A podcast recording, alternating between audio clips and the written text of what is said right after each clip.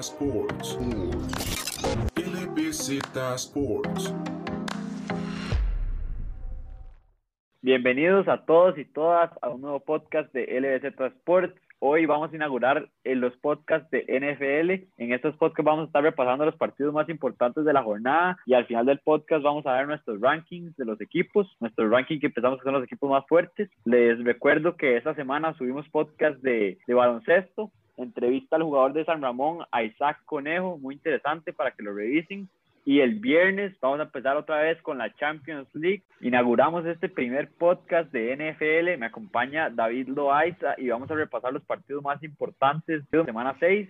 David, empecemos con un partido que a David le llamaba mucho la atención, el de Falcons Vikings, unos Falcons que consiguen su primera victoria 40-23 contra una Minnesota Vikings que empeoran su récord a 1-5. Hola Alejandro y a todos los que nos estén escuchando en este nuevo podcast con un nuevo tema que desde hace ya un tiempo veníamos eh, pensando en, en hacer podcast de NFL y ahora que ya la NBA terminó, pues empezamos entonces con esa nueva temática en LZ Sports. Y así es, Alejandro, un partido que me llama un poco la atención en el sentido de que Falcons, después de la quinta semana, deciden despedir al general manager, despiden también a su entrenador Dan Quinn y después de eso logran su, su primera victoria y que fue un caso parecido a los Texans la semana pasada cuando despiden a su coach Bill O'Brien y también consigue su primera victoria en la temporada. Sí, un equipo de Atlanta que el, el, mayor problema que se le venía dando era la ofensiva, porque Atlanta es característico de tener muchas armas ofensivas en un quarterback que le gusta mucho tirar el balón, como es Matt Ryan, que ha ganado MVP, que llegó a un Super Bowl, que lo perdió contra Tom Brady, pero es uno de los quarterbacks más precisos y más reconocidos de esta liga. En el caso de los receptores, Julio Jones y Calvin Ridley, creo que este equipo de Atlanta está bastante armado y lo que se esperaba más y lo que más haya decepcionado era la ofensiva porque la, ofensiva, la defensiva no tiene tantas armas, entonces creo que tenía más expectativas la ofensiva. En este caso se enfrentan unos Vikings que tienen bastantes problemas defensivos. Minnesota siempre ha sido un equipo característico por una defensa que tiene buen pass rush y defiende bien el, el, las corridas, pero este no ha sido el año de ellos. En el caso ofensivo, Kirk Cousins estaba tomando ritmo poco a poco y surgió un nuevo receptor para Kirk Cousins, que lo es Justin Jefferson, David, el rookie egresado de LSU, que parece que, que, es el futuro de este equipo. Así es, Alejandro, un Justin Jefferson que acompaña a Aaron Thielen en la ofensiva de los Vikings y hablemos un poco más bien de, por lo menos de, lo, de los Falcons. Julio Jones ha estado eh, lidiando con una lesión en las, últimas semanas, ya parece estar un poco más recuperado y que en ese partido se notó tanto en, en, el juego de Jones como en el juego de Matt Ryan, que tenía más posibilidades ahora en el ataque, incluso ayudando a Calvin Ridley, jalando más las marcas y que el mismo Ridley pudiera también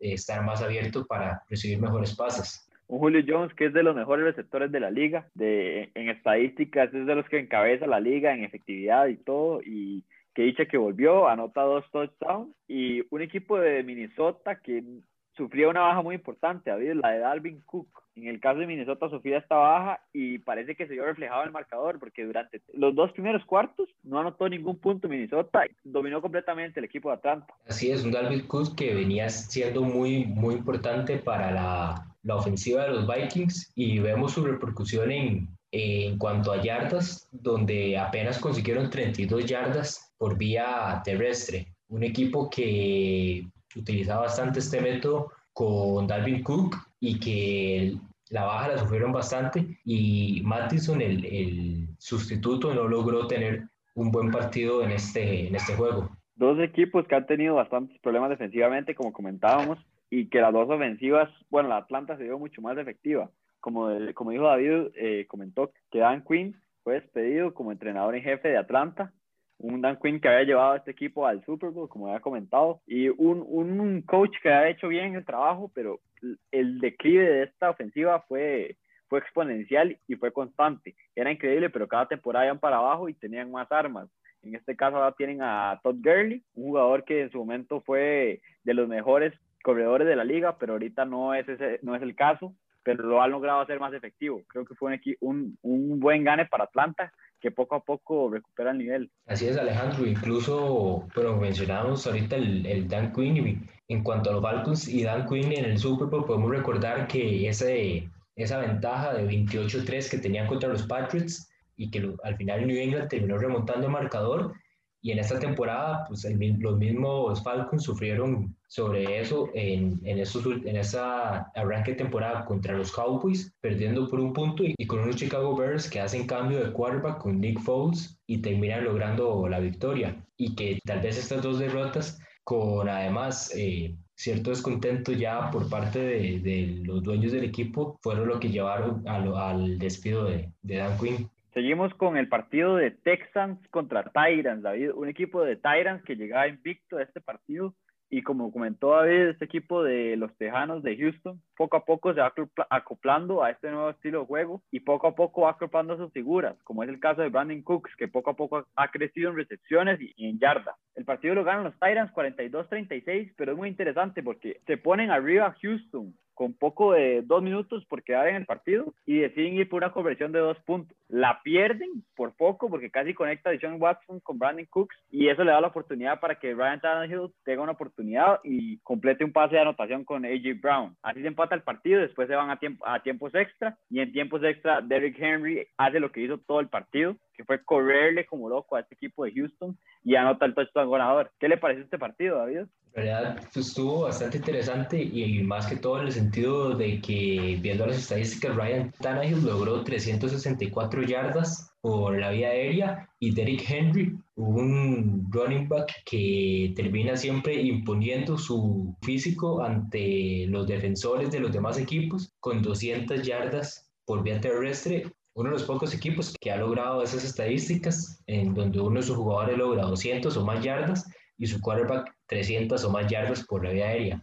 Además, también podemos recordar, Alejandro, en ese partido el touchdown que logró el mismo Derrick Henry de 90, 90 yardas, donde al puro principio en, el terreno de los Titans se fue y nadie lo, logró alcanzar y logró un touchdown que fue enorme para el regreso de los Titans. Sí, un equipo de los Titans que mejora su récord a un 5-0, uno de los únicos equipos que queda invicto. Y creo que este equipo de Tennessee ha hecho gran, gran trabajo conociendo sus ventajas, sus fortalezas y conociendo sus debilidades y explotando esas ventajas y fortalezas. Creo que este equipo de Tennessee se ha basado y ha basado su ofensiva en correr con Derrick Henry y así debería ser, porque es un monstruo, es un monstruo corriendo que cuesta mucho pararlo y además de que Ryan, Ryan Tannehill es efectivo cuando tira poco, cuando tira buenas decisiones, cuando está protegido en el pocket y creo que este equipo de Tennessee es bastante peligroso por eso mismo, porque sabe cómo explotar sus ventajas, sus fortalezas y cómo exponer poco sus debilidades.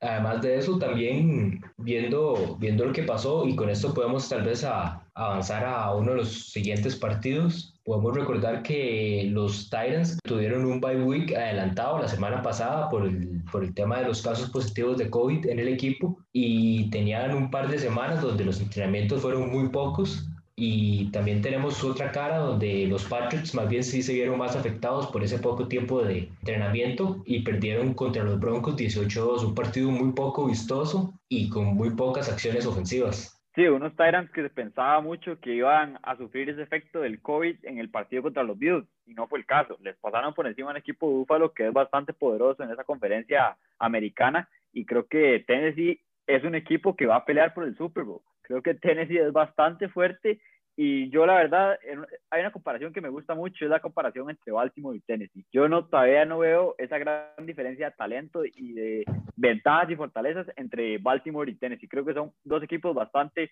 parecidos, que basan su ofensiva en correr, correr la bola y creo que Tennessee hasta está mejor coachado, ha estado mejor coachado y ha demostrado que es bastante ordenado y que, que sabe hacer muy bien las cosas. Seguimos con el siguiente partido, un partido que parecía que iba a dar mucho de qué hablar, un partido que iba a ser muy interesante, dos equipos que llegaban muy bien, unos Browns que llegaban 4 a 1, un récord bastante bueno y que hace rato no tenían un récord así, y un equipo de, de Pittsburgh Steelers que llegaba invicto. Un partido que no fue lo que se esperaba, Pittsburgh le pasa por encima a los Browns y ahora las dudas se van hacia el lado de los Browns y las dudas se van hacia el lado de Baker Mayfield.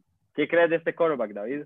Un Baker Mayfield que fue sustituido por Case Keenum en medio del partido y al final del, del, encuentro el entrenador decía que el cambio fue más que todo para cuidar la salud de Mayfield por una lesión que tenía por las costillas, pero que se, se podría discutir si, si ese es el caso. Vemos que Mayfield para el momento en el que lo saquen ya tenía dos intercepciones, una de esas por Minka Fitzpatrick, que terminó siendo una intercepción con touchdown. Entonces, si bien puede que Mayfield no estuviera en el mejor estado de salud, a como juegan muchos de los jugadores en la, en la NFL, no siento que le afecte tanto como para el juego que tuvo Mayfield y que no ha jugado tampoco de una manera más muy extraordinaria esta temporada. El juego de los Browns ha sido un juego más terrestre, utilizando los corredores que tienen en el equipo. Sí, en el caso de Pittsburgh creo que ya hay que ponerlo en esta conversación por el Super Bowl. Creo que es un equipo que está bastante bien ordenado y, la, y se basa mucho en la defensiva y en correr el balón ofensivamente. Tiene que ir poco a poco metiendo a James Conner más y más en,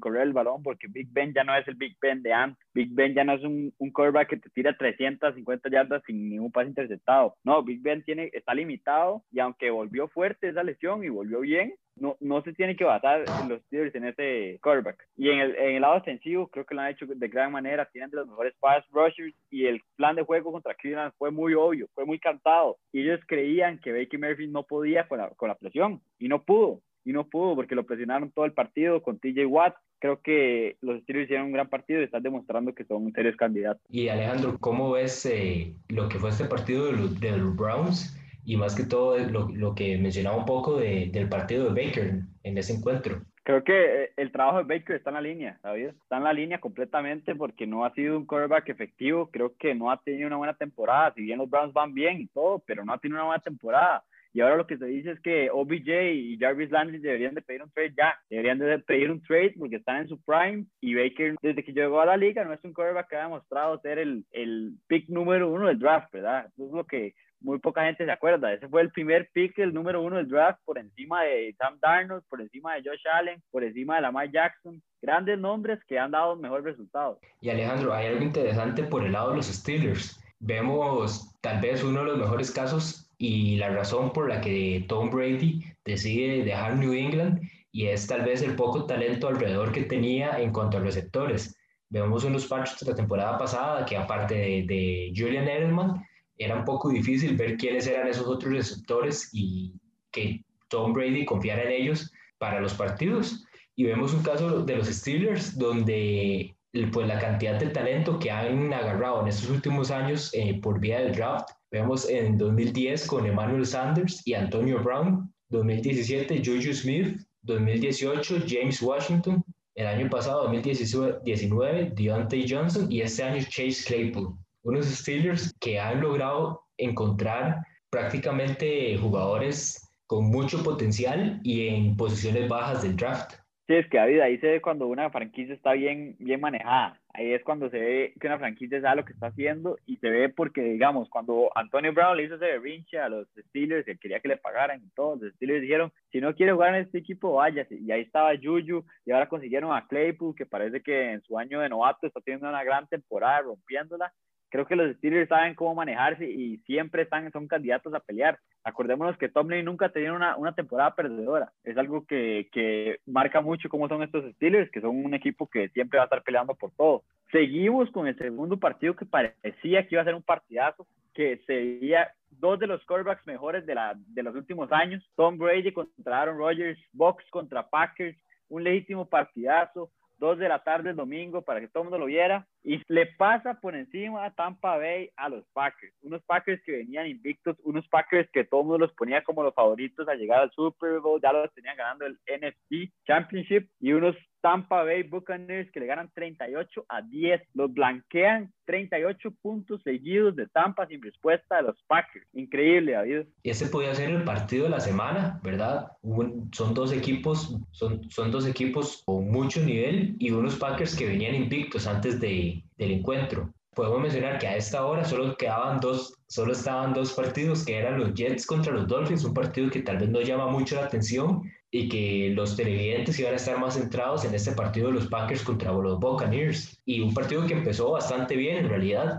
Los Packers inician con 10 puntos en, en el primer cuarto, pero en cuestión de 5 minutos de cuatro minutos, Tampa Bay le da vuelta completamente al encuentro, entrando en el segundo cuarto. Aaron Rodgers, un jugador que muy pocas veces lanza intercepciones, lanzó una que terminó siendo un touchdown defensivo para la defensa de Tampa y después en un pase a Davante Adams termina que termina siendo recuperado por la defensa de los de los Buccaneers y dejan a la ofensiva de Tampa a unas 5 yardas para que Ronald Jones se encargue de poner el segundo touchdown del partido. Sí, en este partido volvía Davante Adams después de una lesión y creo que este equipo de los Packers cambió por completo después de esa primera intercepción, que no es solo una intercepción, fue un pick six, ¿verdad? Aaron Rodgers nunca tira pick six y se vio un pick six pero creo que es estos errores de los Packers que llevaban hasta, este, hasta esta semana no llevaban ningún turnover, no le han dado el, la ola al equipo real ninguna vez. Es algo increíble que el equipo de Tampa logre hacer esto y lo hace basándose en su defensiva. Un jugador como Devin White, que es un jugadorazo, uno de los mejores linebackers que hay ahorita, creo que, creo que el equipo de Tampa tiene muchas armas para presionar al quarterback rival y creo que este partido cambia completamente después de esa segunda intercepción. Llega la primera intercepción y ya le estaban pegando a los Rodgers, le estaban pegando y pegando y después de esa segunda intercepción donde le tira el pase a Davante Adams, que le pega las manos y la suelta, creo que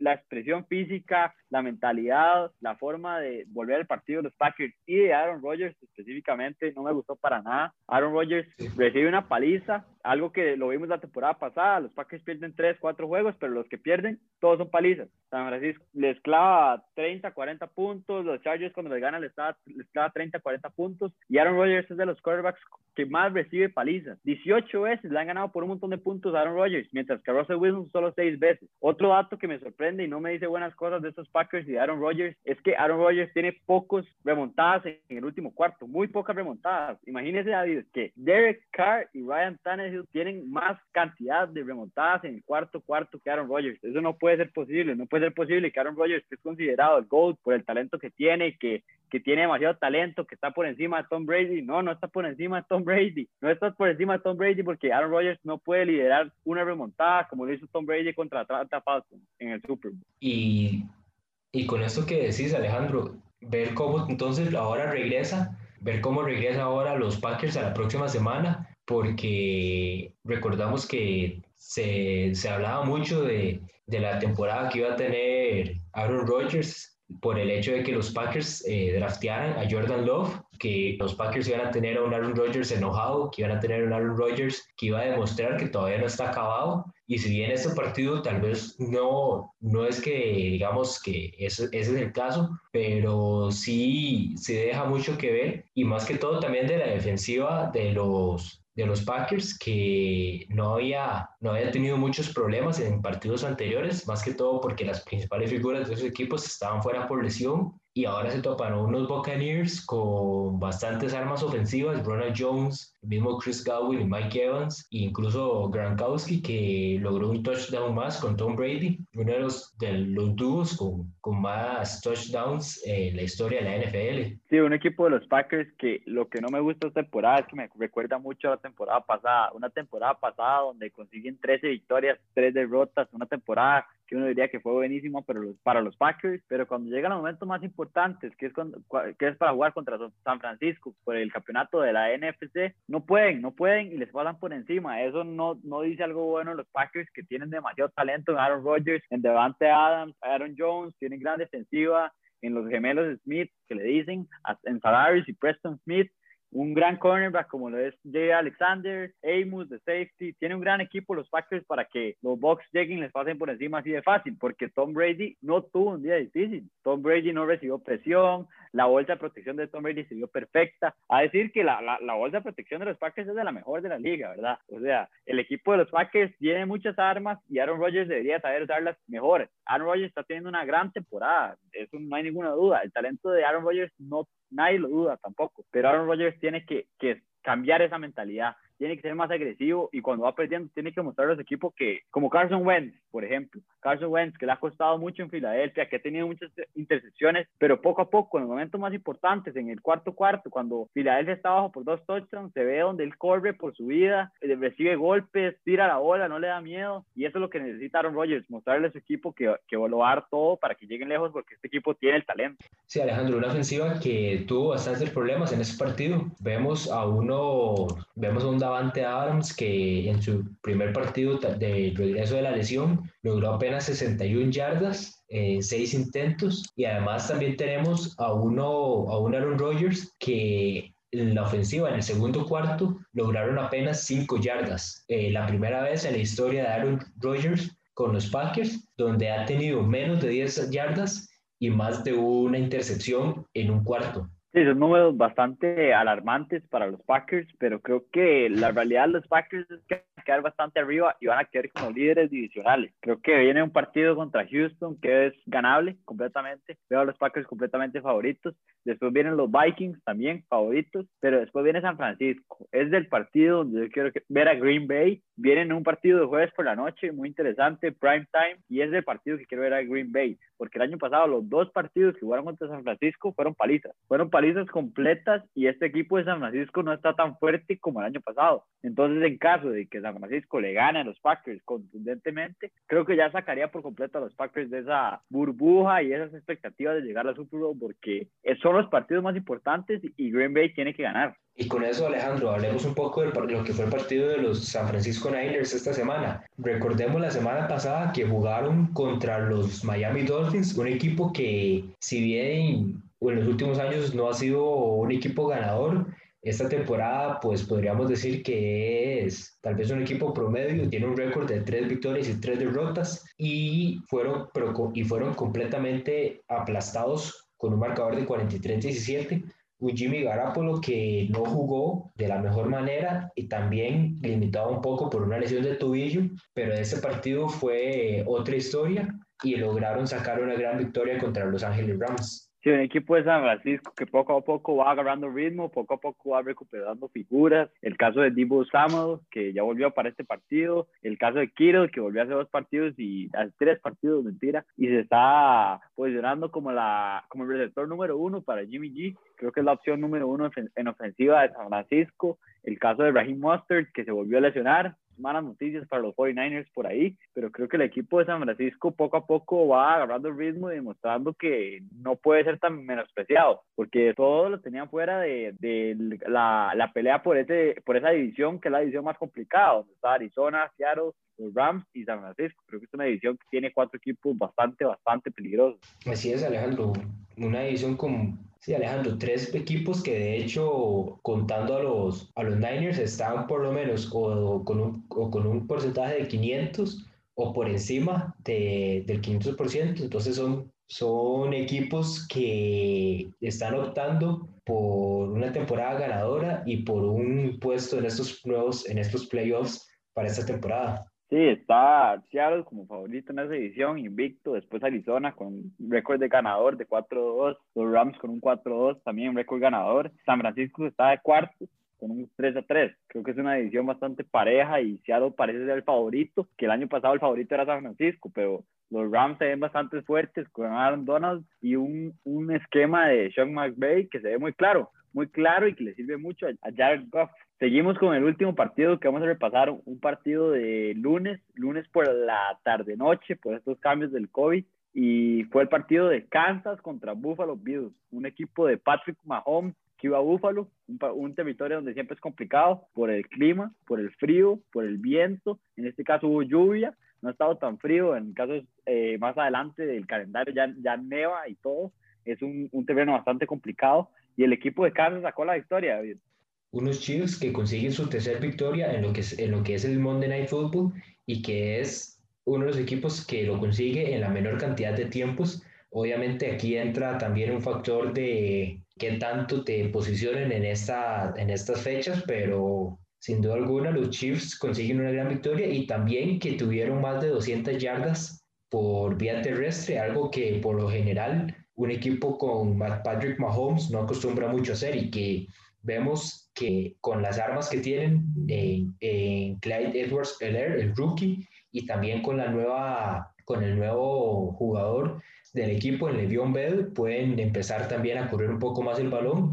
y añadir un arma más a la ofensiva tan cargada que tienen los Chiefs un equipo de Kansas que tiene bastantes armas ofensivamente y defensivamente está haciendo un gran trabajo. El caso de Búfalo se vio un poco incómodo, creo yo, en el terreno de juego. La defensa de Búfalo creo que la veo bastante mal comparado con el año pasado. Esta defensa de Búfalo era top 3 defensas de la NFL, top 5, y creo que ha bajado a no estar en, ni siquiera en el top 10. Es una defensa que no ha tenido cambios en personal, creo que no ha tenido cambios en jugadores importantes, no han perdido estrellas, pero la defensiva de Buffalo va para abajo completamente. Un equipo que no pudo contener, como dice David, eh, corriendo al equipo de Kansas. El marcador queda 26-17 a favor de Kansas, pero el partido no fue así. El partido fue mucho más contundente para Kansas, mucho más superior al equipo de los Chiefs y creo que este equipo de Kansas sigue siendo los favoritos para llegar al Super Bowl y llevar. De hecho, ya ese último touchdown llega a falta de dos minutos para los Bills, como para maquillar tal vez un poco el marcador, porque como decís, los Chiefs fueron los que dominaron gran parte de este partido y también, como mencionas Alejandro, que este equipo pues tiene, un, tiene una gran defensiva, incluso con una intercepción de Daniel Sorsen a Josh Allen para frenar el último intento que tenían los Bills de, de empatar el, el encuentro o siquiera tratar de mejorar un poco el marcador. Con esto cerramos el repaso de los partidos más importantes de la jornada. Creo que hubieron bastantes sorpresas, partidos bastante interesantes. Y con esto vamos acomodando los equipos y los candidatos más fuertes para llegar al Super Bowl. Vamos a hacer nuestro Power Ranking de LBZ Sport y comenzamos con David. David, ¿cuáles son los cinco equipos más fuertes después de seis semanas de la NFL? Después de estas seis semanas, para mí, el equipo que ahorita mejor ha jugado y que mejor se posiciona son los Seahawks, con un marcador de, 3, de 5-0 el momento, uno de los tres equipos invictos. Después de ellos pongo a unos Kansas City Chiefs, seguidos por los Packers. Y en mis últimos dos puestos tengo a Tennessee en el cuarto puesto y a unos Steelers de quintos.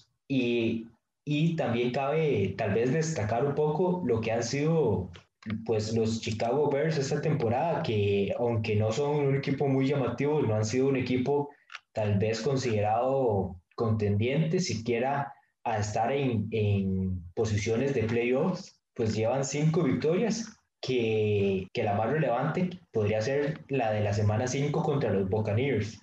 Aparte de esa, las demás han sido contra equipos tal vez no tan fuertes como los Lions, los Giants, unos Falcons que como mencionamos al principio eh, estuvieron liderando todo el partido, pero son un equipo que podrían ser como tal vez el, el equipo sorpresa de esta temporada. En mi caso, eh, mis Power Rankings se van con el número uno, Tampa Bay Buccaneers. Creo que el equipo de Tampa demostró su potencial y demostró que si el equipo juega completamente de la mejor manera, es el equipo más peligroso de la NFL y es el equipo más peligroso de la NFL porque la defensiva es buenísima, la defensiva es demasiado efectiva y creo que si en el caso de que, digamos, mis dos favoritos son Kansas y Tampa Bay, en el caso de que Kansas juegue todo lo que quiere y Tampa juegue todo lo que quiere, creo que se va a llevar Tampa, porque creo que Tampa tiene mejor defensiva y la ofensiva de Tampa tiene demasiadas armas. Tom Brady no es el quarterback que era antes, pero Tom Brady tiene a Chris Godwin, tiene a Mike Evans, tiene a Gronk, tiene a Miller, tiene a Roland Jones, que es una máquina corriendo, si vuelve y se, se pone sano, tiene a Leonard Fournette, creo que el equipo de Tampa poco a poco se va posicionando como de los mejores equipos y es un equipo que ha tenido los calendarios más duros, de los calendarios más complicados, enfrentó a los Saints, ya enfrentó a los Packers, enfrentó a los Bears, creo que ha tenido bastantes duelos complicados y pongo primero a Tampa Bay. De segundo lugar van los Kansas City Chiefs, como dije, eh, el caso de Kansas, creo que ofensivamente tiene demasiadas armas, tiene demasiadas armas ofensivamente y han rodeado demasiado bien a Patrick Mahomes con armas ofensivas. El caso de Livion Bell, que si bien Livion Bell no es lo que era antes, pero es un jugador que puede aportar mucho. El caso del rookie Clyde Edwards Hiller, creo que es un rookie bastante versátil y por eso los tengo en la, en la segunda posición de mi ranking. Tercera posición tengo a los Tennessee Titans. Creo que Tennessee es un equipo que lo está haciendo muy bien, como dije, sabe cuáles son sus fortalezas y sus debilidades y creo que las está explotando al máximo con el caso de Derrick Henry. Tengo en el cuarto puesto tengo a los Steelers, un equipo de Pittsburgh que ha dado un gran inicio de campaña que poco a poco con esa defensiva muestra lo que era hace unos años, un equipo donde tiene gran pass rush y un equipo donde no se le puede correr. Es un equipo donde si le ganan es pasando la bola y es un equipo que puede hacer diferencia interceptando la bola un equipo que no se le corre porque es imposible correrle. Y en el caso, en la posición número 5, tengo hacia los Seahawks, sí, los tengo un poco abajo, yo sé, y están invictos, 5-0. Es un equipo que ha demostrado con Russell Wilson que es candidato a llegar al Super Bowl, pero creo que este equipo de Seattle defensivamente no me convence. Es un equipo que no tiene el depth y no tiene no tienen los cornerbacks ni la defensiva para hacer diferencia. Creo que es un equipo bastante flojo defensivamente y contra una, contra una ofensiva muy buena, creo que es eh, el carote más puntos, nada más, pero el equipo de Seattle en, número 5. Alejandro, y aparte eh, de estos cinco equipos rankings que acabas de dar, ¿qué, otro, qué, qué equipo sorpresa has visto en esta temporada? El equipo que más me ha sorprendido a mí es el equipo de los Titans. Creo que este equipo el año pasado tuvo un gran, un gran torneo, tuvo una gran temporada y se quedó cerca de, de ese Super Bowl porque quedó fuera en la final contra los Kansas City Chiefs, que es el equipo que quedó campeón. Creo que el equipo de Tennessee está bastante fuerte este año y de la mano de Derek Henry de su defensiva, que si bien no es la mejor defensiva, es bastante, bastante efectiva. Y Alejandro, para cerrar, tenemos a tres equipos invictos, los Titans, los Steelers y los Seahawks. Y para la semana 7 tenemos el enfrentamiento entre los Seahawks y los Cardinals y tenemos también Steelers Titans. De estos tres equipos invictos, eh, ¿cuál crees que sea el que pierda el invicto esta próxima semana? Esta semana va a perder Pittsburgh, creo que los Steelers van a caer al frente de Tennessee. Es verdad, al equipo de los Steelers no se le corre, es complicadísimo, pero creo que Derrick Henry es un monstruo es una arma bastante difícil de parar y creo que va a poder correr. Yo concuerdo con vos, los Steelers siento que son los que van a perder esta semana. El enfrentamiento entre los hijos que los Cardinals, veo a los hijos ganando con, con un partido bastante cómodo y habría que ver entonces cuál va a ser a partir de las próximas semanas, cuál va a ser ese último equipo que quede invicto entonces en esta temporada de la NFL con esto cerramos nuestro primer podcast de NFL. Muchas gracias a todos y todos por escucharnos. Esperemos que les guste. Comenten lo que quieran, aspectos positivos y negativos. Acuérdense de seguirnos en nuestras páginas LBZ Sport, Facebook, Twitter, Instagram. Muchas gracias y los esperamos la próxima semana con el próximo podcast de NFL. LBZ Sports. LBZ Sports.